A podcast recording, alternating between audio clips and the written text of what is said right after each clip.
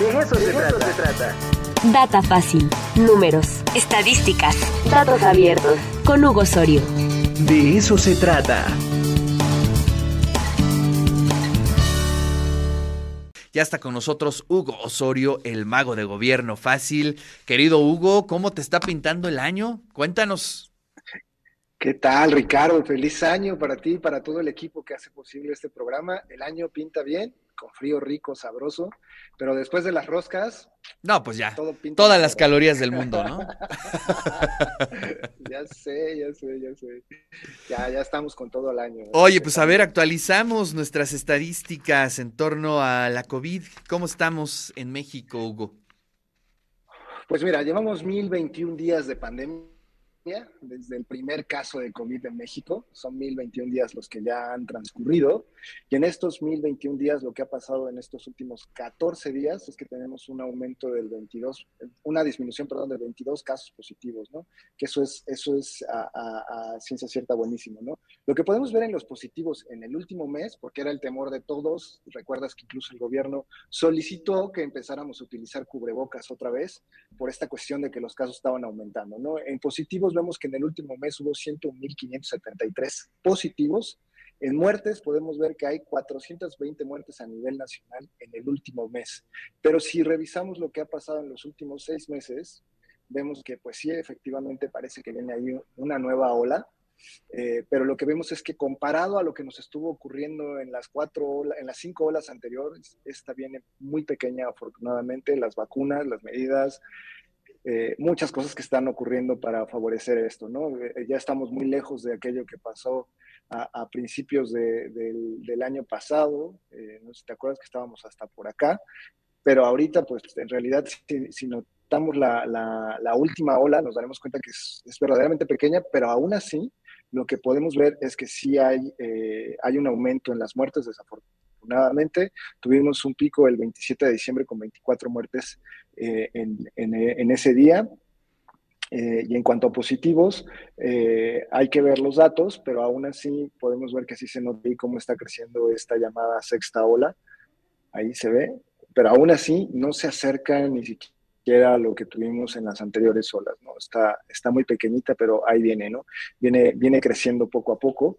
Eh, en, el último mes, ahí están los positivos. La Ciudad de México es evidentemente la que tiene la mayor tasa de, contagios. Las demás entidades, pues la verdad es que están eh, muy, muy poquito, ¿no? Aquí podemos ver a Puebla, que está hasta acá, que tiene una, un, un, 2.563 positivos en el último mes, que es una tasa eh, de 44.36 por cada 100.000, ¿no? Y bueno, si vemos los positivos y muertes por COVID durante la campaña de vacunación, podemos ver que en esta semana 106, que fue la del 25 de diciembre, el, el 75% de los fallecidos pues tenía que ver con personas mayores de 60 años. Pero si vemos a ver, vamos a ver cómo está la, la ocupación hospitalaria el 9 de enero, pues nos vamos a dar cuenta que en realidad eh, está bastante baja. Recordarás que esta era una cifra que nos preocupaba muchísimo porque llegábamos a ver hoteles en los cuales tenía, hoteles, perdón, hospitales en los cuales teníamos hasta el 100% de ocupación y en los cuales decían que pues nada, ¿no? Y aquí vemos cómo ha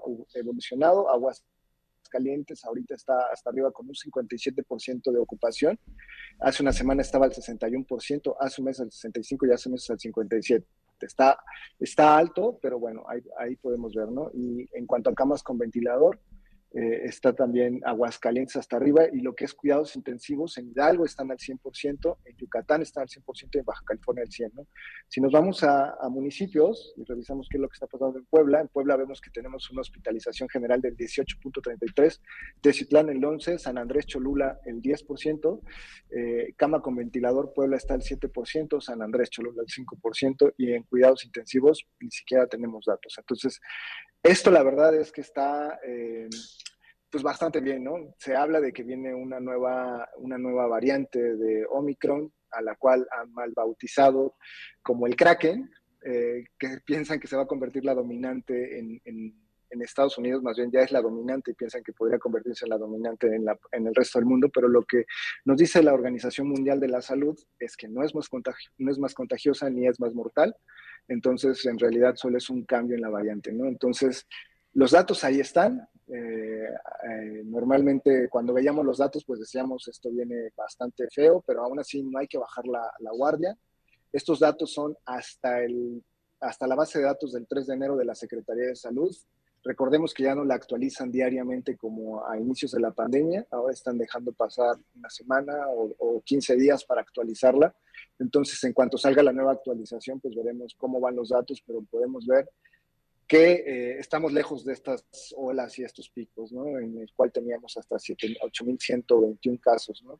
Aquí tenemos 6.101, que es la, primera ola, pero pues este pico que fue terrible, en el que alcanzamos 80.000 casos en un día, que fue el 10 de enero de 2022. O sea, hace un año estábamos en 80.000 casos en un día. Y, y, bueno, en cuanto a muertes, lo mismo, ¿no? Estamos muy lejos de, de, aquel pico que vimos en el 2021, el 20 de enero, que había 1.495 personas que fallecían en un mismo día. Bueno, pues ahí, ahí están, está la ahí actualización. Eh, interesante, ¿no? Interesante cómo se van moviendo y cómo van eh, dándose estos flujos de información.